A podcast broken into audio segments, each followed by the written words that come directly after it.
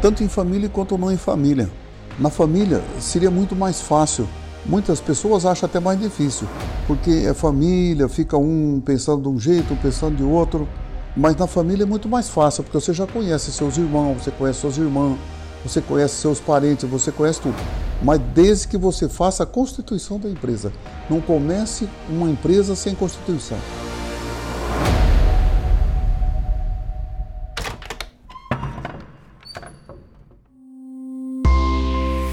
Para você que está nos ouvindo. Seja bem-vindo ao nosso canal Pode Mário. Nosso mestre seu Mário Gazin, presidente do Grupo Gazin, já está aqui, preparado para falar com a gente sobre o tema empreendedorismo familiar.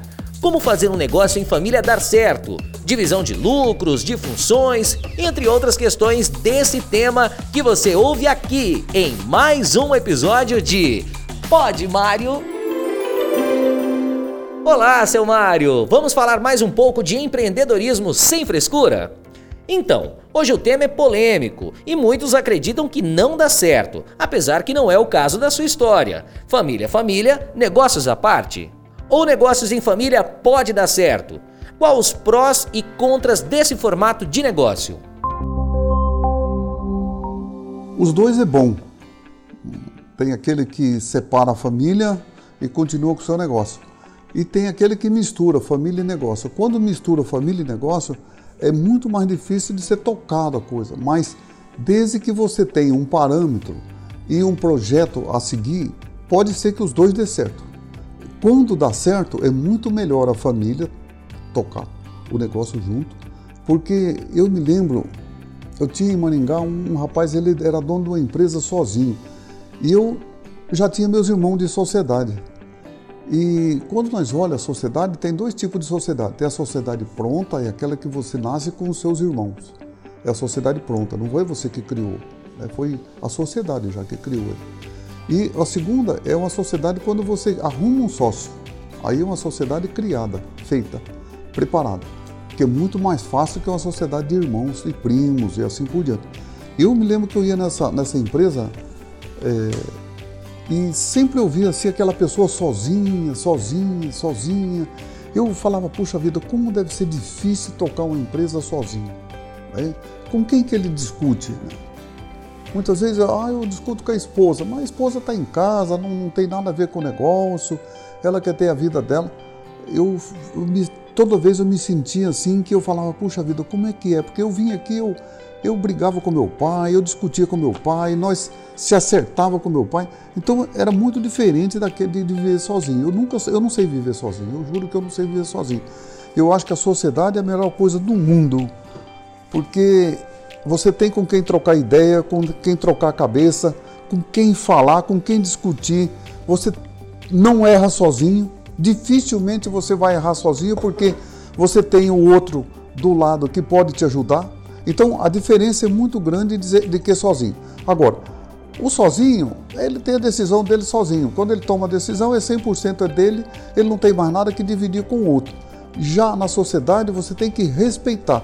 E uma coisa boa da sociedade é que no casamento, o casamento tem perdão. Tem os, os deixa disso, tem o sogro, tem a sogra, tem os amigos quando você erra. Na sociedade você não pode errar, você tem que ser 100%, 100%. Não tem jeito de ser 99,99. Tem que ser 100% certinho, porque a, a, sociedade é poder, é diferente do outro, que é amor.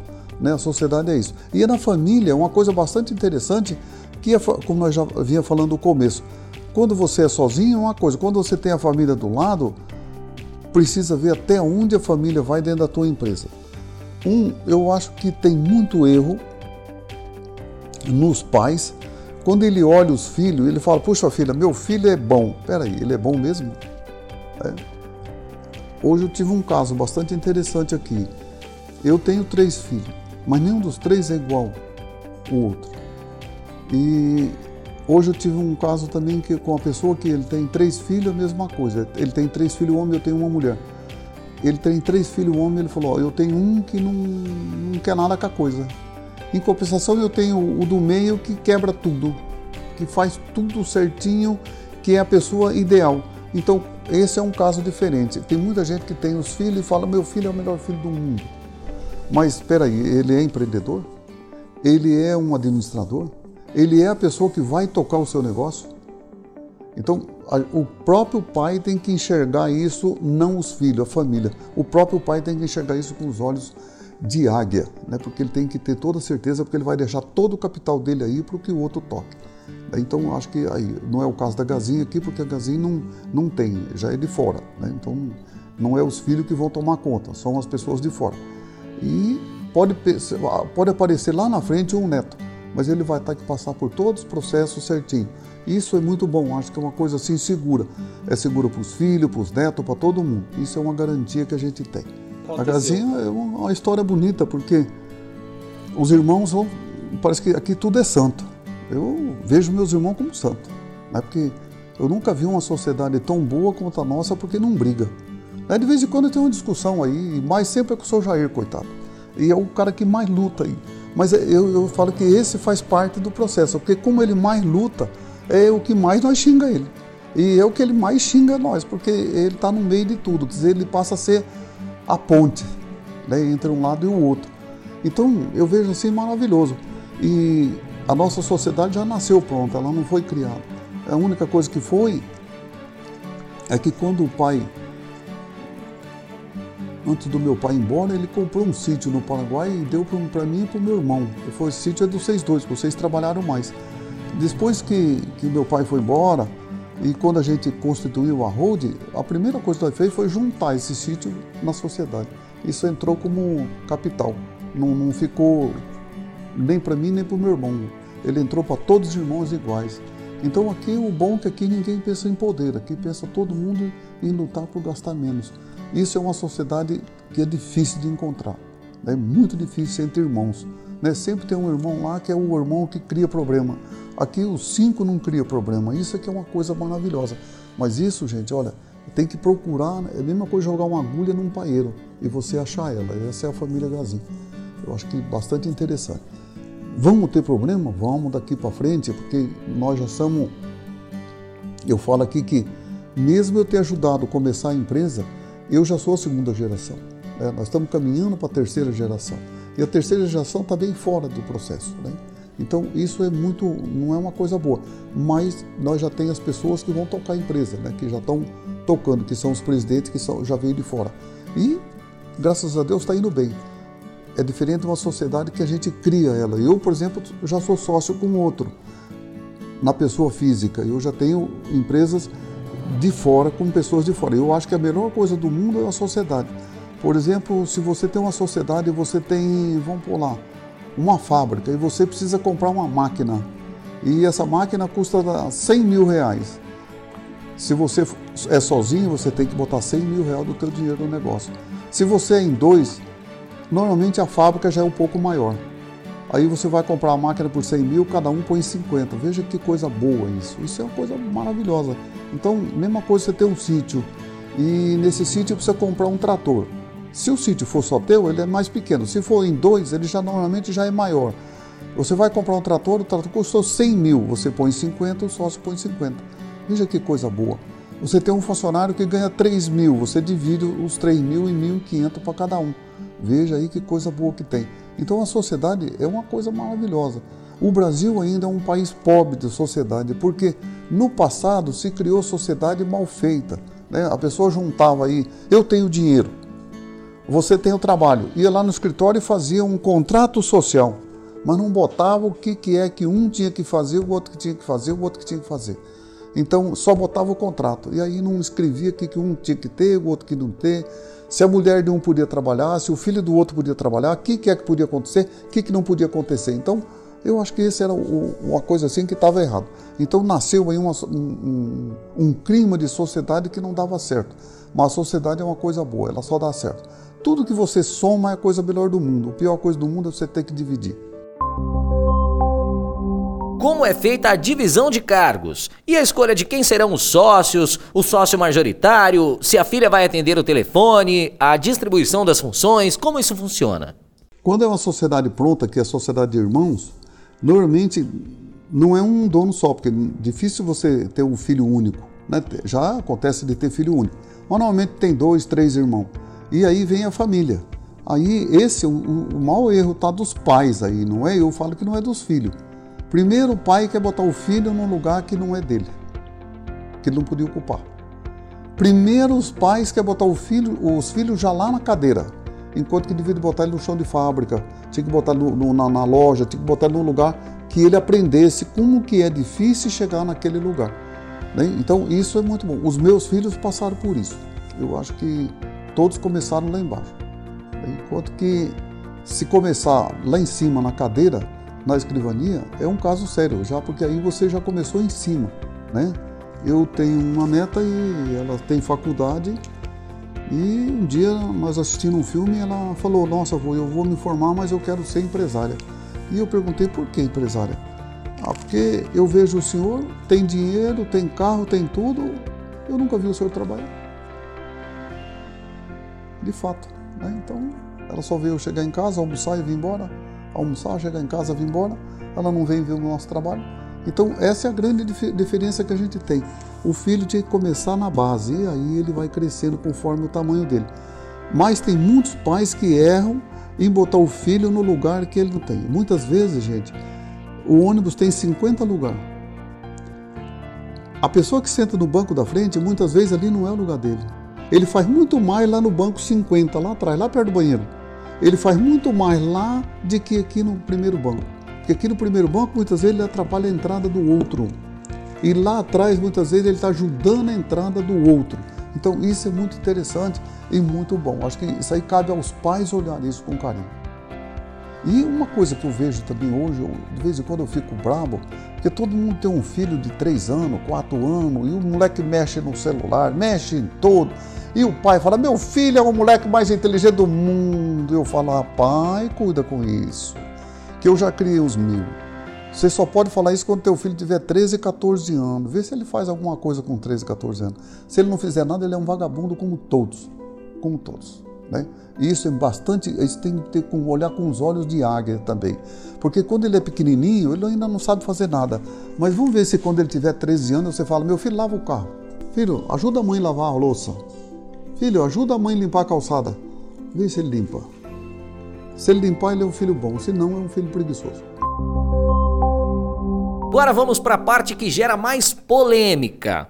E como funciona a remuneração de cada um? É de acordo com a função? E no caso dos sócios, como que é feita a divisão dos lucros? Tem muito jeito. Na Gazins pode tirar 6%. Né? Não se tira mais, não tem jeito de tirar mais, porque a escritura, a constituição da empresa é assim. Tem empresa que é 20%. Né? É, tem outras que é 25%, tem outras que é 30%, tem outras que é 50%. E cada qual escreve a tua parte, o quanto é que você quer tirar. E é mais ou menos isso que todo mundo tem que fazer. O que não pode é você chegar lá no caixa e tirar aquilo que não deve tirar. Né? Porque a empresa não come pão, não bebe gasolina, não faz nada, não tem mecânico, não tem loja para comprar roupa, não tem nada. Então a empresa é limpa, ela é limpa de tudo. Então o que precisa é que você esteja, aquilo que você programou para tirar é aquilo que você tem. Se você tira acima de 10%, é um problema sério. Você acaba descapitalizando muitas vezes a empresa enquanto a empresa é pequena. Depois que a empresa fica grande, você tirar 10%, tudo bem. Mas enquanto ela é pequena, é coisa. E normalmente quando você escreve a, a constituição da empresa, você escreveu quando ela era pequena. Né? Então, isso tem que continuar. Eu acho que precisa estar sempre continuando e sempre amarrado. A construção da Gazinha é 6% e ela continua até hoje 6%. Eu me lembro que acho que foi no ano 2001, 2002, nós tirávamos 6%. E um dia eu chamei meus irmãos e falei, nós vamos ficar ricos outra vez. Aí, nós vamos ficar ricos outra vez. Aí resolvimos então limitar o salário, nós limitou o salário da empresa. Então, vamos fazer nossa empresa crescer. E nós fez isso até o ano janeiro de 2014. Eu acho que foi uma coisa boa, uma coisa maravilhosa, acho que é isso que eu tenho. E uma coisa assim que, que todo mundo tem que olhar é quanto o filho pode ganhar da empresa se é que você vai empregar ele. Você tem que pagar ele igualzinho você paga seus funcionários. Não pode ser pago mais do que seus funcionários. Não porque é teu filho. Você pode até pegar do teu dinheiro depois de chegar em casa e falar, filho, ó, tô, vou dar isso aqui para você pagar a escola, para você pagar uma coisa, pagar outra, pagar tudo, Então você vai ter que fazer tudo isso aí. Então esse é o caminho, mas muito cuidado sempre naquilo que você vai pagar. Não pague mais que o seu que você vai arrumar uma encrenca ali. Seu Mário, o senhor citou a holding. E falando nisso, como foi que a holding ajudou a organizar o seu negócio? Começou lá em 1972, no final do governo Collor, né? Porque aí o governo Collor saiu, nós, eu achei que nós não conseguia sair com a empresa intacta, ou pelo menos ela com ainda com um pouco doente, mas ela estava muito gripada nessa época aí, ela passou por muita dificuldade com o governo Collor. Não teve quase empresa que não passou por isso. Quando terminou o governo Collor, que entrou o governo de Itamar Franco, aí o Brasil já caminhou dentro dos 90 dias primeiro, já deu uma melhorada na economia, já começou a aparecer alguma coisa boa, houve bastante transformação, mudança e aí em 90, 1993 eu comecei a pensar agora, agora tenho que salvar a empresa da família. Quando eu falo família, não é só da família da Gazin, não, mas sim a família de todos os funcionários que trabalham. Aí então eu falei, agora eu comecei. Aí eu comecei então a ir em São Paulo, mas era na Avenida Paulista, ali comecei a participar de reuniões de família. Né? Família empreendedora, em família que já estavam fazendo a mesma coisa. Conheci até o seu Lavo Setúbal nessa vez, conheci também o dono da Caterpillar, né, que era da Unibanco, e conheci bastante gente importante lá que iam lá, o da Sadia, a família da Sadia, e todos iam lá para aprender como fazer e eu acabei indo no meio.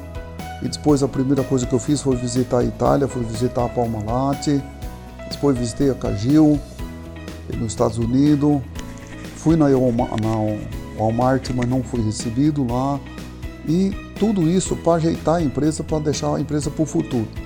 Eu comecei a Hold em 1993, ela levou seis anos para ficar pronta.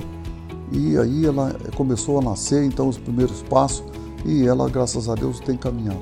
Eu acho que a melhor coisa assim, quem tem uma empresa, ou mesmo que você não tem empresa, tem fazenda, pensa numa hold para o seu futuro, porque uma hold é um, olha, é a esperança da família. É onde você vai escrever tudo que você quer para sua família com o futuro.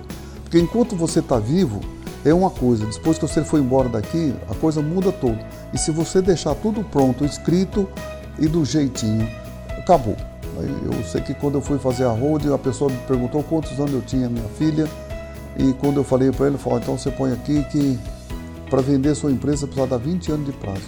Porque mesmo que os filhos queiram acabar com tudo, em 20 anos eles vão receber dinheiro. Então eles não têm jeito de acabar de um dia para o outro. Eles vão levar 20 anos para acabar com a empresa se é que eles querem acabar. Então isso é bastante importante, fica para cada um repensar e fazer. Uma holding familiar eu acho que vale a pena. Quem tem aí uma fazenda, ou tem um capital, comece a pensar nisso. Olha uma, olha outra e comece a fazer gente percebe com a sua experiência que é possível sim montar um negócio em família e que, em muitos casos, é uma maneira mais fácil de começar um negócio, financeiramente falando, porque você pode dividir o investimento e as despesas com outra pessoa. Sendo assim, quais dicas o senhor pode dar para o empreendedor que está pensando em começar um negócio familiar? A empresa hoje não é mais empresa que nós chamamos. Né? A empresa não é mais hoje uma empresa sua, não é uma empresa mais da tua família ela é uma empresa da sociedade. Porque se você montar uma empresa hoje pensando que você vai montar uma empresa para a tua família, já está errado. Você tem que montar uma empresa para a sociedade que tem. Não é mais para a sua família, é para uma sociedade, é para um, um mundo que nós vivemos. Né? Esse mundo maravilhoso que nós estamos vivendo, a tecnologia, das gestões que nós estamos vivendo, do jeito de transformação que nós temos visto acontecer no mundo todo. Então, isso é muito bom, porque já tem uma coisa bastante interessante que quando você vai fazer, chama-se contrato social. Então já é uma sociedade, uma sociedade com a família ou com a sociedade que você tem em volta dela, tanto em família quanto não em família. Na família seria muito mais fácil. Muitas pessoas acham até mais difícil porque é família, fica um pensando de um jeito, um pensando de outro. E mas na família é muito mais fácil, porque você já conhece seus irmãos, você conhece suas irmãs, você conhece seus parentes, você conhece tudo. Mas desde que você faça a constituição da empresa, não comece uma empresa sem constituição. Você tem que escrever o que, que um pode fazer, o que, que o outro não pode fazer. Se a esposa de um pode trabalhar no lugar, se o filho de outro pode trabalhar nesse lugar, se os filhos não vão trabalhar nessa empresa, já pota quanto que é que vocês vão retirar do lucro da empresa. Eu acho que tem que ser pelo lucro, não pode ser pelo faturamento, tem que ser pelo lucro. Quanto do lucro vocês vão fazer de retirada, se é 10%, 6%, 15%, o quanto vocês já escreve, tudo isso tem que estar pronto. Então, essa é uma coisa. Bota também quanto, se vocês quiserem acabar com essa empresa, que jeito é que vocês vão acabar com ela? Eu não quero mais essa empresa. Pronto, ela vai ser liquidada. Escreva como é que vocês querem liquidar com ela, que jeito que ela tem que acabar. Se um pode comprar a parte do outro, já escreve quanto é que vale essa parte do outro, para não ficar depois ter que discutir. Ou se um foi embora, um, um, um faleceu, aí o outro, aí a família fica ali brigando por um quer mais, outro quer menos, nada disso. Então já escreve quanto é que vale as ações da tua empresa e acabou. Aí você tem uma sociedade perfeita e justa e é a melhor coisa que tem. Bom, dito tudo, eu espero que vocês tenham anotado. E no caso de alguma dúvida, envie pra gente nos comentários que tentaremos responder nos próximos programas. Vamos encerrando este episódio por aqui, que renderia muito mais tempo de conversa. Eu me despeço do seu Mário Gazin. Muito obrigado mais uma vez, seu Mário, por dividir com a gente a sua experiência de uma forma clara e simples. Então, gente, até o próximo programa. Então, obrigado a todos vocês que ficou ligado conosco no podcast. E olha, muito sucesso para vocês. E olha, até outro dia e muito obrigado. Seu Mário, muito obrigado mais uma vez. E ouvintes, até o próximo. Pode, Mário. Você pode continuar acompanhando o nosso canal e o seu Mário nas redes sociais através do Instagram, do Facebook e do LinkedIn. E também acessar esses e outros conteúdos no site www.podmario.com.br, lembrando que o D é mudo. E você pode também deixar lá sua sugestão de tema, sua dúvida e também compartilhar com seus amigos. Muito obrigado pela sua companhia e até o próximo programa.